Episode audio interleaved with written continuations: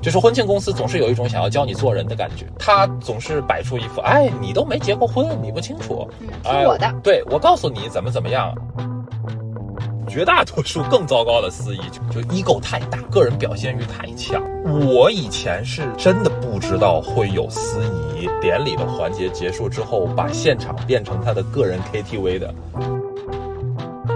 像我们在天津办婚礼的那天下午，大家就非常的无所事事。马上就把衣服换掉，然后就去天津市区逛了逛嘛。对我们下午甚至还去了一趟海河。这非常的非常的不真实，你觉得你办了个假婚礼？在结婚之前啊，你们可能是欣赏彼此的锋芒，彼此性格当中越是有个性，越是与众不同，越是有棱角的那个部分，越是让你觉得这个人很特别，然后你会被他所吸引。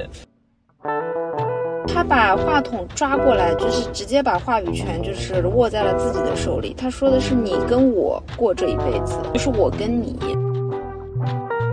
结婚和不结婚其实都是需要很大的勇气，因为结婚对意味着你刚刚说的允许一个人如此深程度的卷入你自己的生活，对，不结婚又意味着你要独自去面对那些没有帮助的这样一个困境。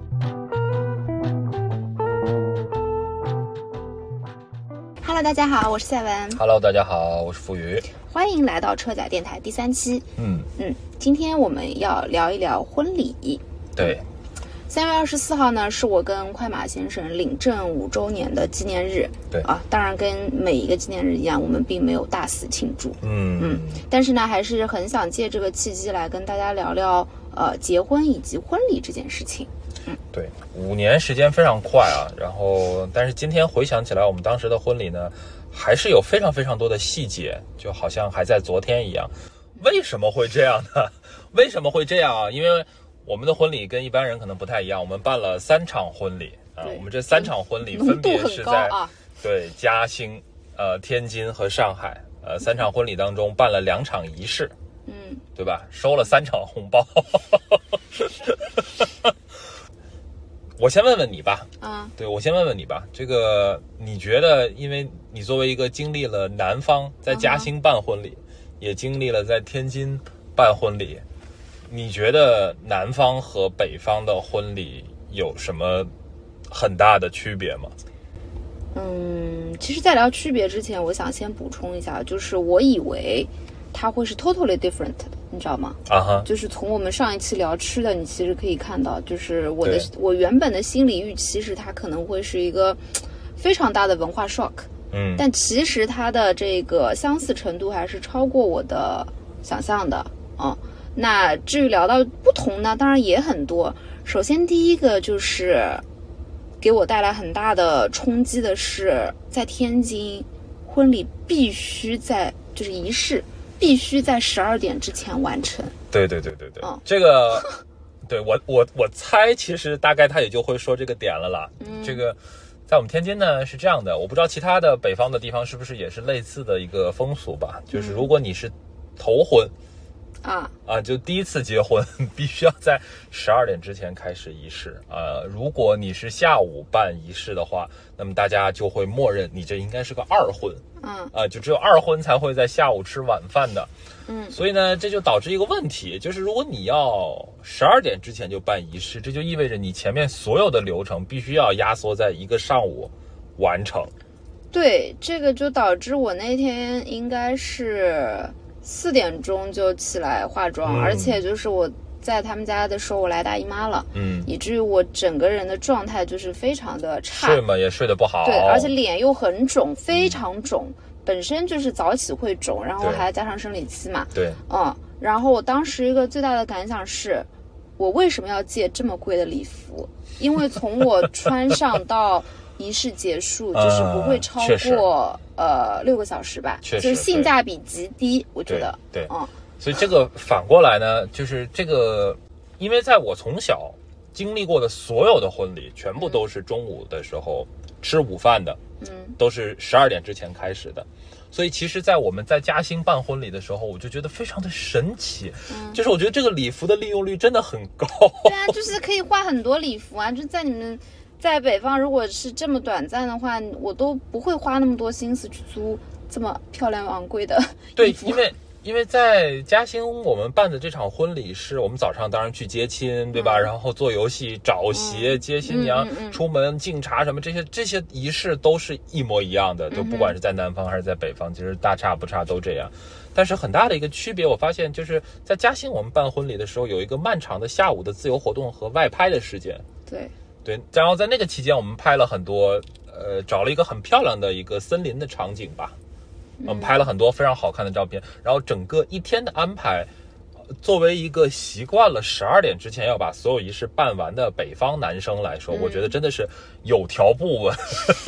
嗯呃，就的就很开心，就真的很开心，就拍了很多，因为。你你你如果还有印象，我们在天津办婚礼的那天下午，大家就非常的无所事事，嗯，我们不是去马上就把衣服换掉，然后就去天津市区逛了逛吗？对我们下午甚至还去了一趟海河，就非常的 非常的不真实。你觉得你办了个假婚礼，就两个人真的是工具人，只是在呃典礼的当天回来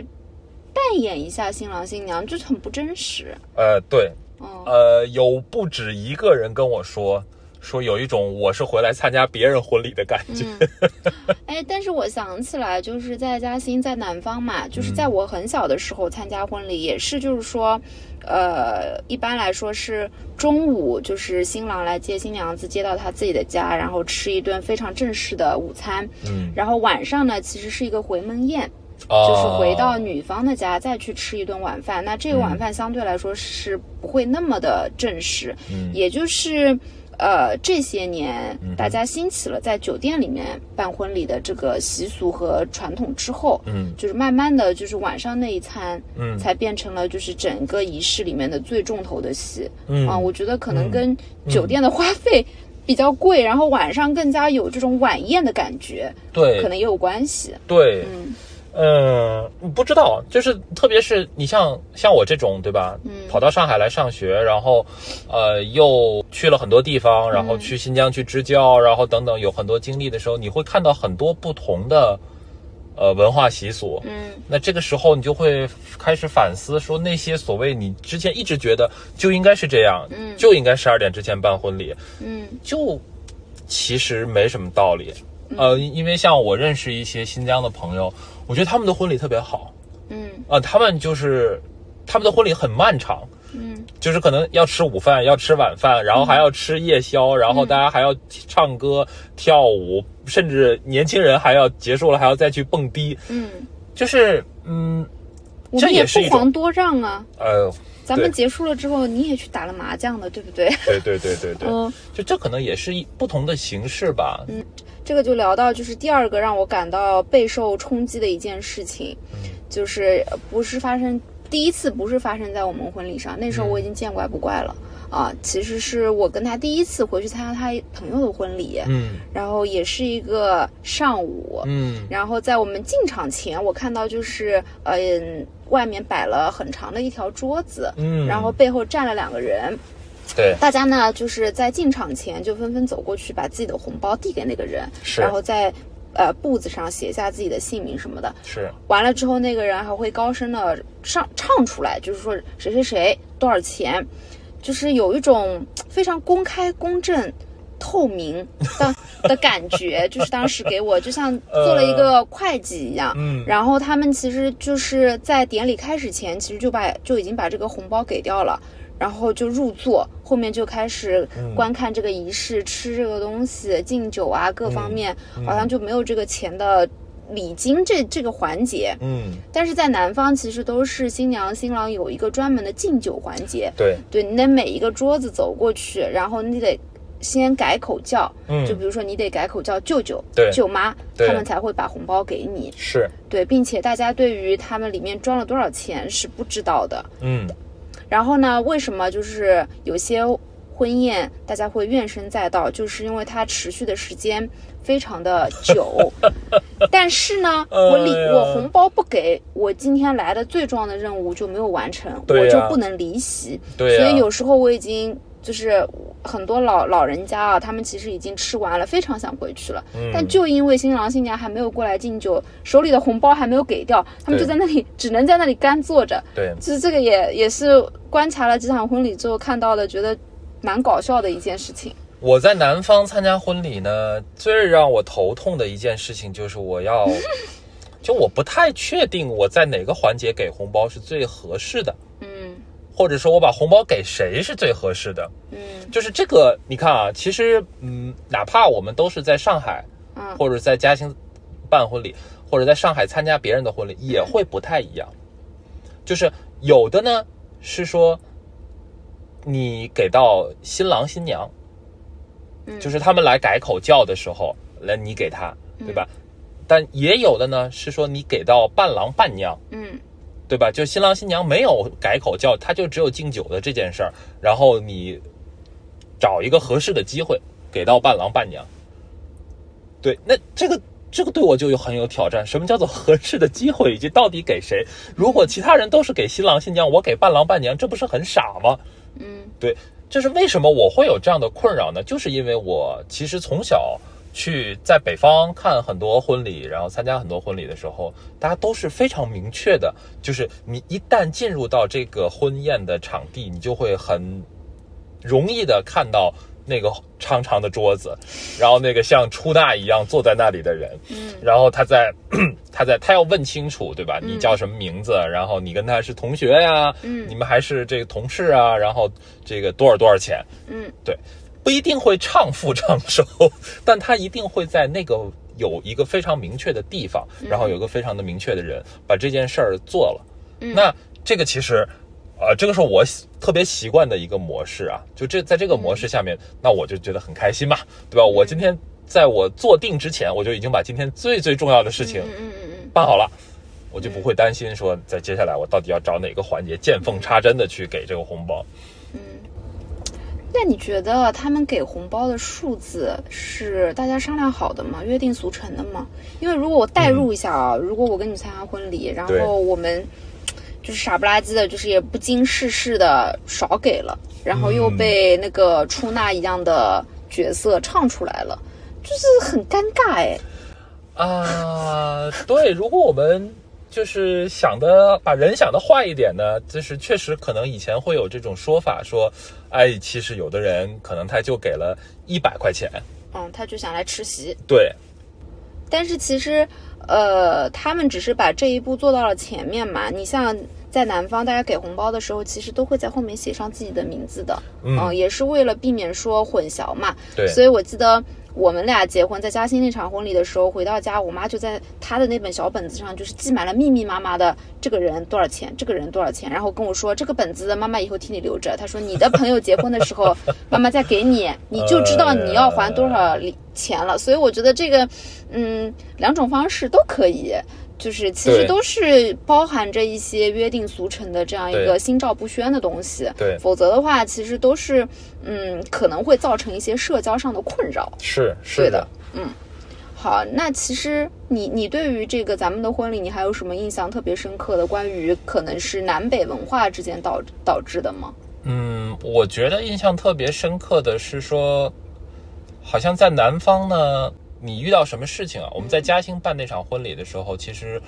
我们如果遇到什么样的问题，不知道怎么去做，或者说我们的宾客在现场遇到什么样的问题，大家都会非常自然的说：“好，我要去找婚庆公司的人嗯，来解决这个问题。”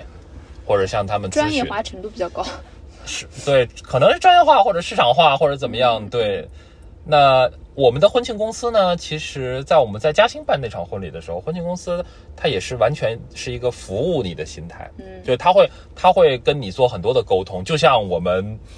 对吧？就像我们作为乙方在服务甲方时的那样，对吧？对，他大会家的去身问份立场非常明确。对他会去问说你的需求是什么，你希望它是一个什么样的风格，你的预算是多少，然后你觉得哪些环节是比较重要的，然后车队你希望是什么价位的，对吧？你是希望是是宝马呀，还是希望是奔驰啊，还是希望是劳斯莱斯哎 whatever？对，那个时候有有人喜欢特斯拉那个门儿可以开起来的那种。啊啊，对，都都都有，都可以供你选择，看你的需求，对吧？你如果希望是走一个经济实惠的，OK，没有问题；你如果走一个雍容华贵的，也没有问题。大生意、小生意都是生意，就他会很在意说你到底想要一个什么东西，我要跟你谈得很清楚。呃嗯，啊、这个是我们在契呃约精神。对，我们在嘉兴办这场婚礼，我我觉得对我来说非常强烈的一个感嗯受。那反过来呢，我在回天津办婚礼呢，我很坦诚的说，啊体验极其糟糕，在这个方面，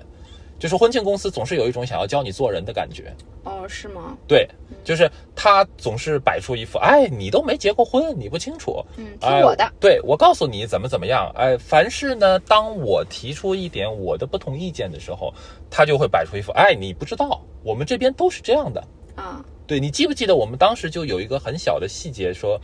那个车队啊，嗯我们因为已经当时办过一场婚礼了，嗯所以我潜意识里面就觉得，那么这个车队当然是租半天时间，至少嗯嗯嗯，对吧嗯，我想起来了，对吧？？至少是早上六点到十二点这个时间段，你都应该是 stand by，然后来供我们使用的嘛，嗯对吧？然后他们就非常自然而然的说，不是这样的，就只有六点到九点，九点到十二点，我们还有另外一场。我我当时就觉得非常的崩溃，就是这些东西其实它也没有一个非常明确的合同的条款写在那里，就是我这个租车的协议是几点钟到几点钟，嗯嗯，他就是很模糊的一个表述，然后他也不会真的关心你的需求，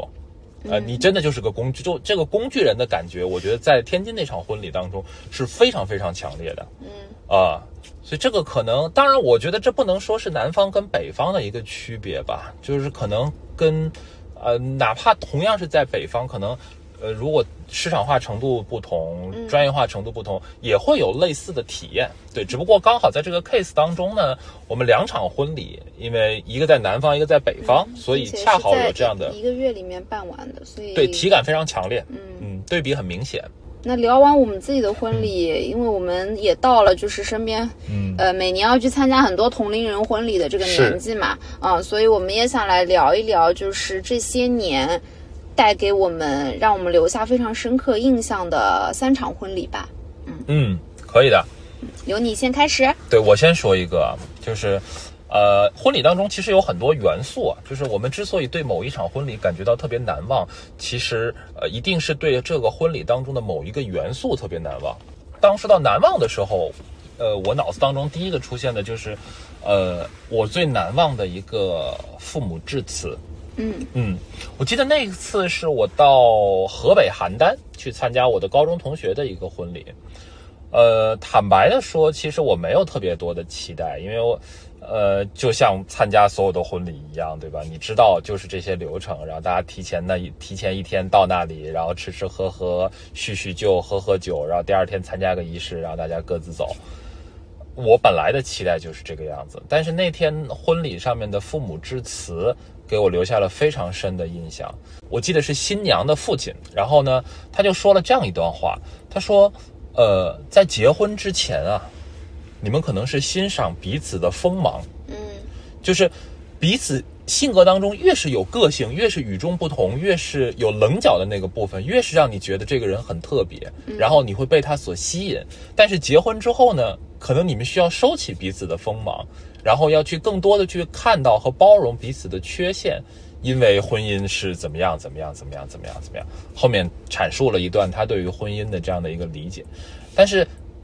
其实你还挺难想象说，在一个五十多岁的人嘴里说出欣赏彼此的锋芒这句话的。然后那一刻，我也觉得非常的有共鸣吧，因为那个时候，呃，也是我们已经在谈了有一段时间的恋爱，然后嗯也在准备结婚的这个过程当中了。所以他的那一番忠告也好，或者说他的那谈到的那一番对于婚姻、恋爱和婚姻之间的这种差异的理解，我觉得是给了我很大的一些启发吧。嗯，对，我觉得我刚刚在思考你说的这个话，就是从欣赏彼此的锋芒到包容彼此的缺陷。对。嗯，这个可能是真的要有一定人生阅历的人，他才能总结出这样的嗯金句。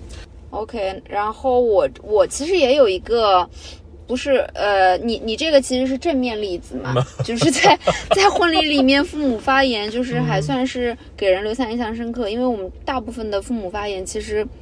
更多的是就是流于形式，对对对，而且在场会有很多的长辈啊、领导来嘛，对大家就会客套客套，对吧？对，你能对猜得到他会说什么？是的，是的嗯。然后其实婚礼里面给我留下很深刻印象的还有一个一类角色，就是司仪。我记得有一次就是我表弟生日，然后我们一起去，你就在边上一直跟我嘀咕说那个司仪就是声音不行，嗯，这个不行，那个不行，反正那个我记得特别清楚。你还有类似这种司仪的这种故事吗？嗯因为嗯这嗯这个角对色我觉得对对可大是可小，是他如果好了，整场婚礼就是随之增色；但是如果他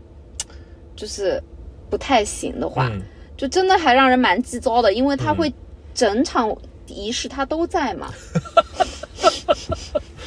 呃，嗯我这个要给大家补充一个背景啊，作为一个曾经在我的前司主持过一万人年会的嗯哼主持人，嗯，我对于司仪，像司仪这都属于主持人的一部分嘛，哎对，我觉得我还是有资格稍微说两句的，就是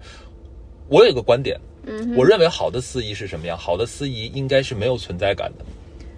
对，就是整场下来，如果你不记得这个司仪做了什么、说了什么，我认为那就是对的，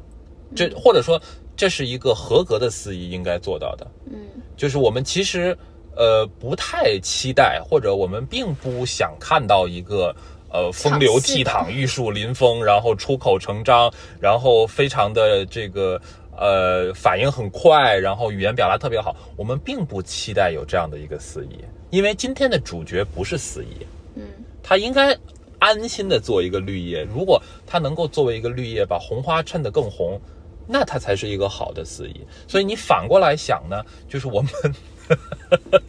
某种程度上来说，印象很深的那些司仪都不是好司仪，甚至对吧？甚至你 OK 你你再换个角度说，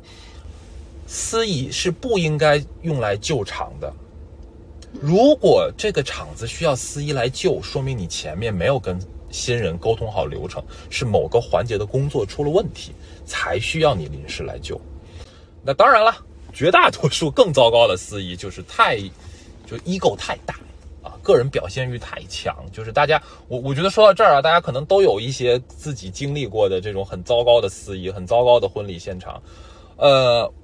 我以前是真的不知道会有司仪啊、在这个典礼的环节结束之后，把现场变成他的个人 KTV 的。你是什么时候经历了我这那样一个？场婚礼，我真的是很崩溃，真的是很崩溃。就是原来在我的认知当中啊，嗯就是一个典礼，比方说我们十一点半开始，或者是下午，比方说五点钟开始啊，或者五点十八分开始吧。Anyway，一个典礼差不多最多不超过三十分钟，再长了不会超过三十分钟，可能大多数二十分钟。对吧？大家说说话、致致词就可以结束了，然后大家就安安静静的吃饭嘛，垫一些背景音乐就可以了。但是那一场婚礼的司仪，从上菜开始，他就在唱歌，啊，而且唱的是一些非常俗的歌，什么两只蝴蝶啦，嗯然后就是没有没有什么音乐沙品漠味骆驼啦，香水有毒啦，就真的这很恐怖。很暴露年龄和 品味。OK，所以他一直到典礼结束，他还在唱他唱几首，然后让台下的人来点歌，人形点唱机。人形点唱机。但是我当时心里就觉得，谁要点歌啊？谁关心你唱的好不好啊？然后还有人底下跟他喝彩，跟他互动，对吧？嗯然后可能主家还准备了一些这种小礼物、小的毛绒玩嗯具，他就像一个他就像一个偶像歌手一样，在台上扔这些毛绒玩具。 ，OK，我就觉得嗯真的我大概能够好愚拼凑蠢拼凑出这幅图画了。对，而且一般的像现在很多的婚礼，其实还会有抽奖的环节嘛。嗯，那后面他又又开始抽奖的环节，然后抽奖的人上来之后，又跟他们 Q 互动，然后要表演节目，这样那样，我就觉得，就他也已经很努力了。但其实他没有必要， 他的努力反而让我觉得他解构了婚礼这件事情嗯，本来就为数不多的神圣感，把它变成一场更偏于它是个闹剧。它仿佛是一个传销公司的年会，对不对？ 就真的，所以呃，我所以我还是坚持我那个观点吧，就是好的司仪就应该是润物细无声，它不应该有任何存在感，就是这一场下来不应该有任何人记得司仪， OK，那么他就成功了。那我期待你接下去去做司仪的时候要达到这样的标准哦。 呃，对，所以插播一下，快马先生马上要去给我们月底就要结婚的，是的，下个月底要结婚的这位我们共同的朋友做司司仪仪。对对对对对嗯，到时候我我希会望到拍一时候些我没有现场什的么照存在片感，对。嗯，我看好你哦，要好好的去把这些东西都吃透。嗯，也欢迎大家这个来找我，这个安排啊，可司仪对的单子。对的，可以联系我，就是接商单的啊。对，嗯你看我对司仪的这个理解这么的深刻， 对不对？对，好，那接下去我们继续聊，就是印象深刻的婚礼嘛。对就这个我们其实之前有一次在湖州回来的路上，其实我们聊到过，嗯嗯嗯嗯，哦就是是现在已经是我们的共同朋友了。对然后最开始其实是我的高中同学，我高中最好的朋友对，是一个女生嘛，然后对她。前两天我去北京出差，我们还见了一面。嗯嗯呃，我为什么一直就是对婚礼持保留态度，就是因为我觉得在婚礼上的女性角色比较的单一。对，但是呢，我这位朋友这个话题我们后面可以展开来讲。我嗯们先讲我们这位女生朋友，嗯就是大家可能在婚礼上会听呃新郎发言比较多，是，嗯，但是其实我那位朋友在他当天的婚礼上讲了一段话。直接让我们几个伴娘就是在下面哭成泪人，包括像快马先生，他其实也也会印象非常深刻。对对你的表达能力比较好，你可以来简单的说一下他当天说了什么。我首先要给大家补充一个背景啊，就是我当嗯我我是不太想去的，其实一开始根本就就是我觉得都不这两认识这这两个人我都没有见过，对不？第一次见，然后。呃又是在嘉兴，我作为一个嘉兴女婿，对吧？冒冒失失的跑过去，又是人家赛文老师的高中同学，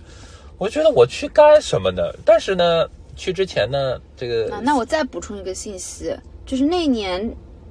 国庆节正好是我们俩订婚，对然后两天之后是他们的婚礼，对对对，这也很重要。对，所以就是在这样的契机下，他跟我一起去了。对嗯呃，当然还有另外一个原因，除了除了呃顺带便之外，还有另外一个原因就是去之前赛文老师有跟我说嘛，他说这个是我最好的朋友啊、我高中同最好的这个朋友，到目前为止也是我最好的朋友，这个人对我很重要，他们两个对我都很重要。我说那好吧，那那那我去吧，嗯对吧？那我这个人呢，对吧，就是口嫌体正直，呃，去的第一天晚上，呃。就喝到翻白眼，我只能这样，我只能这样形容。呃，反正就是喝断片儿了吧？对，就是喝断片儿了，也不知道为什么，怎么就喝断片儿了？就、可能真的是一见如故吧。呃，这这个词说出来有点土，但是大概就是这么回事儿。所以呢，等到真的婚礼典礼的那一天，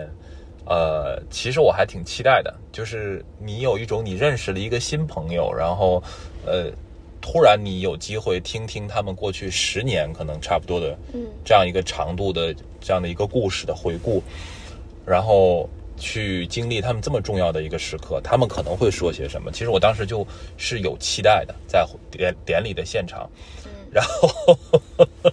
我们先说说新郎做了什么，我印象也非常深。我们、我们我们的新郎新娘是一对博士伉俪，嗯所以新郎是一个这个工科博士，啊，他做了一个汇报，啊，真的是汇报，就是画了一个 PPT 的，呃，然后非常事无巨细的汇报了一下过去恋爱的经历，呃，也很有意思。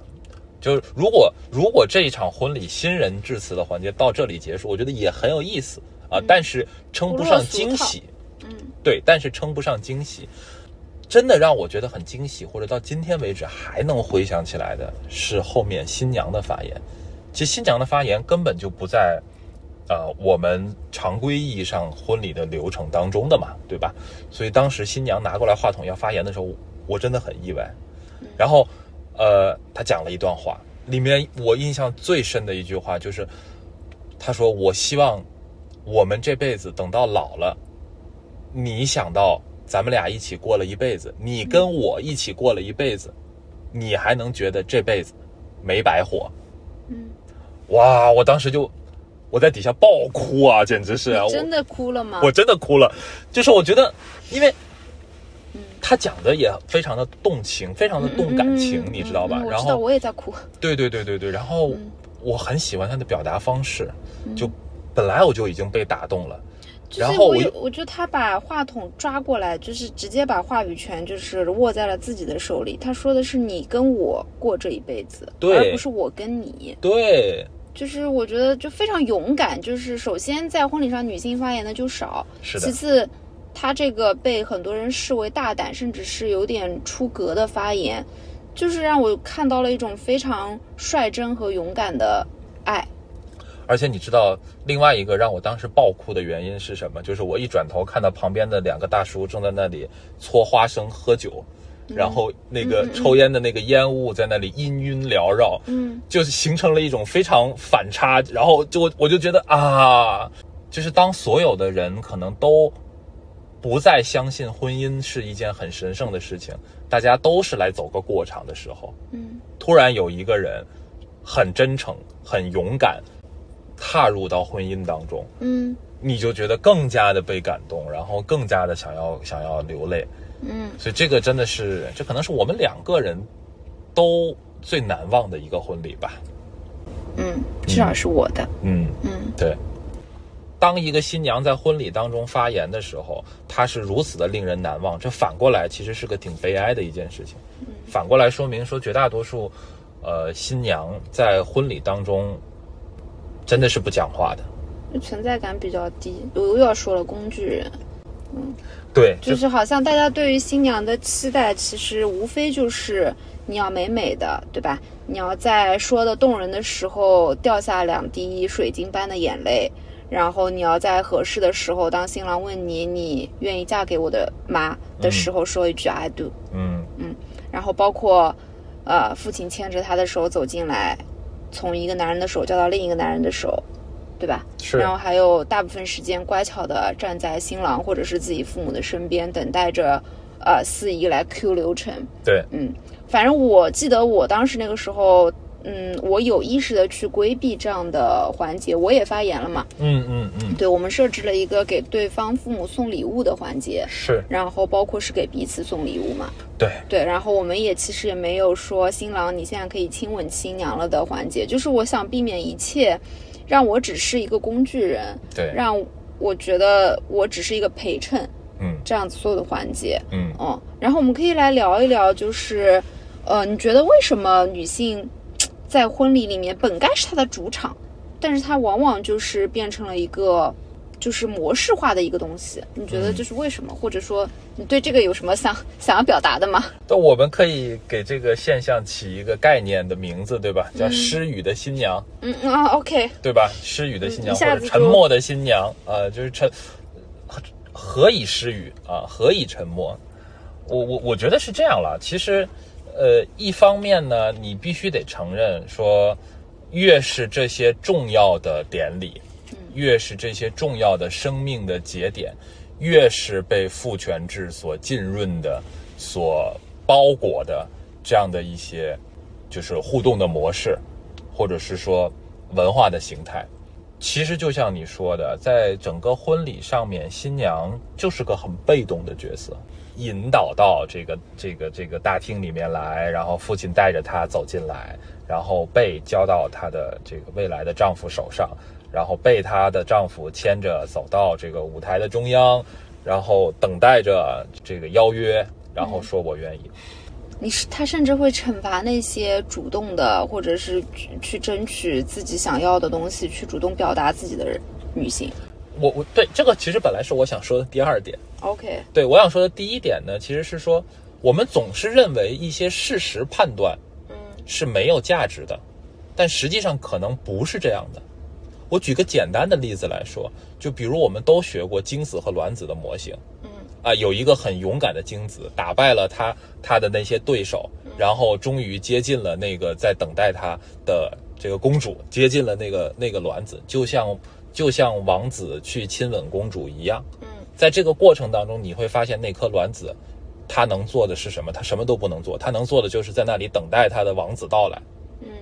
对吧？但实际上不是这样的，就是今天最新的科学研究也有很多的研究的结论表明说，其实卵子也会选择精子的，哦就是在这个过在受精的这个过程当中，卵子并非是完全被动的。所以，如果这个这颗卵子它不喜欢它周围的任何一颗精子，那可能就是没有办法这个受精成功的。哦，那原来我们会觉得说这只是一个事实，这个世界就是这个样子的。但实际上，我们今天回过头去反思，那这里面是会有价值判断在的。你就会觉得说，在这样的一个生物学的模型当中，女性都是在一个非常被动的位置。这个世界本来就是这个样子的。所以呢，其实在我看来，这里面会有第一层嗯隐喻在吧？就女性就是一个被动的角色，在这个过程当中，就是你不需要太多的去表达，嗯这这向来如此，就就应该是这样的。那第二层其实就是你刚刚提到的，嗯呃，其实可能像婚礼也好，或者说一些其他的仪式上面，呃，太勇敢的女性是不被鼓励的。就是我们的文化就是鼓励或者说欣赏这样的女孩子嘛，她要文静，要呃寡言，嗯就因为觉得话多的女孩儿总归是上不了台面。嗯啊，然后要知书达理嘛，啊，那其实这些所有的名词，它勾勒出来的一个形象，其实就是我们以前说的大家闺秀的形象。对，嗯，以前可能更夸张，你最好就是大门不出二门不迈，你是最好的。嗯然后如果你要出风头，你就不是一个我们心目中的好女孩儿。你嗯就可能会受到一些，比如说你在学校里面就会受到一些风言风语啦，然后嗯来自于老师或者长辈的一些规训啦等等。嗯所以在这样的环境里面长大的女生，呃，到了职场环境里面，你你鼓励她去争取她自己想要的东西，你鼓励她去追求自己想要的恋爱，你鼓励她去过她想要的生活，我觉得是非常难的。嗯哼，就是我们不能说一方面就要求女女孩儿要变成 A 这个样子，但一旦出了学校，来到一个真实的世界，你又马上让她去追求 B 这样的样子，而 A 和 B 完全就是截然不同的东西。我觉得这个就是会让人很错乱，嗯并且就是会让人质疑你过去的这个经历是不是都是假的。嗯嗯，我觉得这个是对于呃，我我到现在这个年纪，慢慢就是开始意识到我们曾经过着的这样一种呃虚假的模型的生活是这样子的。所以呢，其实我们可以从被动这个点延伸开来了，就是嗯呃，因为女性总是被塑造为一个被动的角色，嗯所以呢，呃连带着那女性也会被认为在婚姻当中她是一个被庇护的这样的一个角色嗯啊、就是就就我们说最大家最常见的男主外女主内嘛，不会认为说女性的家务劳动，或者说女性对这个家的贡献是和男性的这个在劳动力市场当中所贡献的价值是等同的。嗯，还大家还是会认为说那个赚钱的人是真的在支撑这个家的人。我有个基本的观点吧，就是说，其实这个之前我们也聊到过，就是婚姻是经济和风险的共同体。就人为什么，其实还是回来那个问题，人为什么要结婚嘛？我不知道你怎么看，你觉得人人为什么要结婚？记得这个问题我们之前也讨论过，就是对在我看来，婚姻是呃，就是目前这种一夫一妻制的婚姻，它是反人性的嘛。嗯，对啊，嗯，它要求你把你基因里面，或者说你作为一个动物，你的本能，你要收敛起来。嗯啊，你要对一个唯一的伴侣就是一辈子这个忠诚，嗯哼，就是我觉得这种制度的设计，就是为了一种稳定，为了一种、嗯呃社会层面甚至更高的制度层面，嗯能够更好的进行管理嗯啊。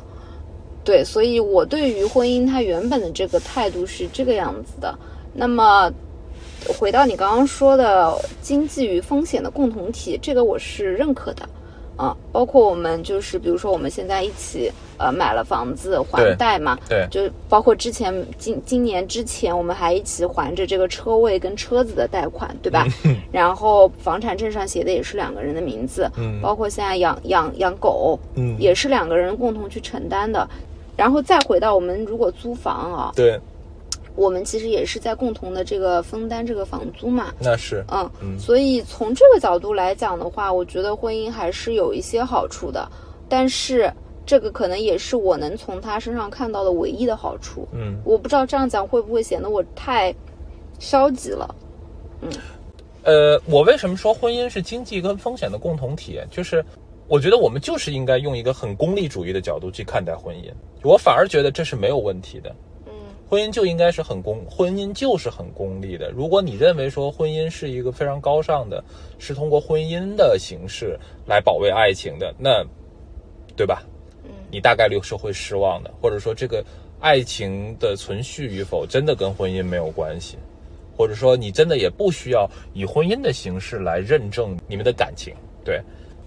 所以我们不妨就大家坦诚一点，这件事儿就是边沁意义上的功利主义的，对，就是因为我们两个人可以在一起，更大程度上抵御一些生活当中的风险，然后我们可以以家庭为单位去做一些啊、更优化的经济决策，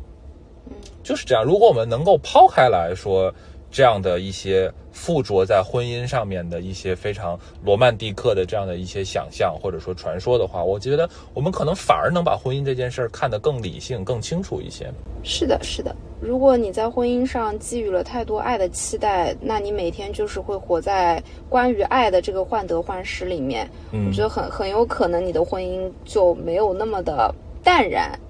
嗯嗯，就是你会受情绪的影响的波动比较大嘛。嗯嗯，我记得我之前发过一条微博，大概也是类似的观点吧，就是说，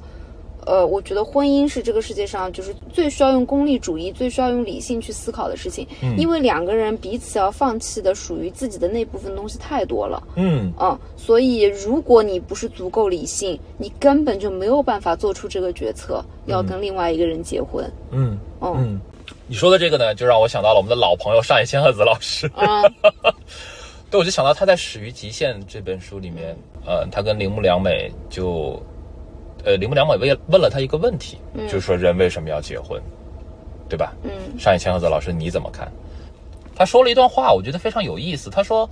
呃，每当有学生毕业的时候，就是大家都会战战兢兢的来给他发请柬，嗯然后说大概率老师您也不会赏光来参加我的婚礼嗯的，嗯嗯嗯，啊、就是可能学生们都会这么认为，因为大家会觉得说一个结了婚的女性主义者不够女性主义。或者说真正的女性主义者就该应该对是婚反对婚姻的持批判态度对啊。对，这也是长久以来 我觉得大家一个刻板印象吧，对对女性主义的刻板印象。啊、但是上野千鹤子他就说，他说其实我会很为他们高兴，嗯，呃，因为他们还愿意相信婚姻。他说，呃，因为你能够找到呃一个愿意与之建立稳定的亲密关系的人，愿意卷入到他的生活当中，然后也愿意他参与到你的生活当中的人，嗯你能够在一辈子的时间里面找到这样的一个人，嗯我们必须要承认这是一件非常不容易的事情，所以无论如何，我还是应该要恭喜你找到了这样的一个人。嗯对，这是首先他表达了一个对于呃毕业生来邀请他的态度，然后他又接着说，他说那人为什么要结婚？他想他也要回答这铃木良美的问题，就是毕竟今天有三分之一的人可能都会离婚，无论我们曾经在神明面前发下过怎样的誓言，他在回答说人为什么依然要结婚，婚姻这个事情为什么没有消亡的时候，他把它归结于就是除了婚姻之外。这个社会能够给予我们的互助体系实在是太少了，就对是成制度的互助体系。所以虽然它不是一个好东西，嗯或者是婚姻不是一个足够好的东西，但是我们还是寻求，就是向他寻求这一种互相帮助的体系，至少它是受法律保护的啊。哪怕我们当时对，即使我们当时在神明面前立下誓言的那一瞬间，我们可能已经知道我们中的三分之一最终是要以离婚收场的，但是在那一个瞬间，我们至少是得到了一些很欠缺的帮助对啊。这个是他用来解释说婚姻为什么没有消亡的时候，他给出的一个理论。对，所以其实你看上野千鹤子的说法，本质上我们也可以认为它还是一个功利主义的说法。嗯如果这个社会有有足够多的互助选项，嗯，其实是不需要婚姻的。是的呀，就是他，比如说他最近的那个书里面，就是讲临终啊，讲对居家养老这个事情。对对，包括他最近不是为了就是帮他的一个好朋友度过难关，对然后对跟对他对结对婚这件事情嘛，对其实都是从侧面反映了说我们现在已有的这个互助体系其实还不完善，所以大家依然会是去向婚姻寻求一些呃系统性的帮助。是的，呃，顺便说一句，对吧？无良自媒体嗯，对对对，啊、无良自媒体写什么？上野千鹤子终于结婚了。 哈哈哈哈人家上野千鹤子之所以结婚，就如果你完整的看过这个故事，对吧？你就知道说上野千鹤子跟她的那位老友，嗯对吧？这十五个小时的婚姻，呃，本质上是为了解决说这个老有所养的这嗯些问题嘛，其实是涉及到一个养老啊，包括遗产啊等等这些问题。嗯呃，人家并不是真的再去说要结婚，或者说怎么样，重点根本就不在这里。其实说回来，在上野千鹤子的是这个体系里体面，系里面，对婚姻本质上就是一种互助选项。对，并且结婚和不结婚其实都是需要很大的勇气，因为结婚对意味着你刚刚说的允许一个人如此深程度的卷入你自己的生活，对，不结婚又意味着你要独自去面对那些没有帮助的这样一个困境、一个结局吧。对嗯，哦呃，我们今天有一种非常，在我看来非常危险的倾向，就是大家会把女性主义和结不结婚联系在一起。大家还是会在潜意识里面把女性主义和结婚对立起来，嗯把女性主义者和呃已婚人士对立起来。一个理想的女性主义者，她就不应该结婚。对，好像结了婚的女性主义者就比其他的女性主义者低了一等，你他们就好像对，你就不够革命，不够女性主义。不够先锋。对，但在我看来呢，其实这是非常呃非常糟糕，而且是没有任何意义的一种一种一种取向吧。就是比如说我我我结了婚，嗯但这并不妨碍我是一个女性主义者，并且我对于父权制这一套是有着清醒而深刻的呃反思的。我觉得这三件事情是不矛盾的。你不能因为我结了婚，或甚至是我是一个妈妈，是一个很好的妻子，对吧？然后就来否认我其他的两重身份，这是不公平的。对，呃，实际上如果我们按照一些所谓的女性主义的标准去划分一个理想的。最先锋的、最革命的女性主义者的画像，你会发现这件事儿是可以不断的无限细分的。女性这个对领域，已婚、未婚，对，在女性里面，你应该是一个未婚的女性，并且你应该是一个年轻的，你应该是个财务独立的，嗯。就是你可以无限次无限的这样细分下去。它能提供的细分选项越多，就是越说明大家对于什么是一个女性主义者的刻板印象越多嘛。对，这其实反而和女性主义最初想要给人们的那种摆脱性别刻板印象的力量和话语，这个初衷是完完全全背道而驰的。说回来吧，就是还是说回来，呃，就像上野千鹤子也会去祝福她那些结婚的学生一样，嗯，对，在我们看来，真的就是结婚或者不结婚这件事情都需要，呃，莫大的勇气。在我的理想当中啊，有一场理想的婚礼的话，那么在这场婚礼当中呢，我们应该给这个新娘的勇气以足够的欣赏。嗯啊，她是勇敢地卷入了另外一个人的生活，而不仅仅是安静地接受了婚约的邀请。对。接着快马先生的话，其实作为女孩子嘛，我也希望大家在开开心心的，就是呃备婚做准新娘，享受一场美好婚礼的同时，也能够像嗯。在婚礼上，真的有一种这是我的婚礼的感觉，把主动权就是拿到自己的手里面。如果你有什么要表达的，我觉得这一天就是你最好的表达方式，包括对新郎的爱、对自己父母的眷恋、对于亲朋好友的这样的呃祝福的感谢等等等等。是就是我希望在以后的婚礼上，就是能够发言的新娘越来越多，嗯大家也能够就是更加欣赏的去。呃，以欣赏的眼光去看待这些勇敢发言的新娘们，是的而不是只只是把她们当做美美的洋娃娃。嗯，这是我的一个美好的小愿望。嗯，好呀，那从我们自己在天津、嘉兴、上海的三场仪式，聊到我们呃印象最深刻的三场婚礼，对然后又微微的发散了一下，聊了一下婚姻的本质，以及我们心目中期待的美好婚姻嘛。对，嗯，这一期节目的信息量也挺大的，其实关于婚姻这件事情还有很多很多可以聊的。是的，接下去可能我们也会再聊聊结婚五年我们印象中最最 tough，或者是我们感到印象最深刻的时刻等等。嗯，好，好，那今天的车载电台就到这边结束了，也希望大家在各个平台上能够关注我们，并对我们提出宝贵的建议。好的，车载电台第三期到此结束，大家拜拜拜拜。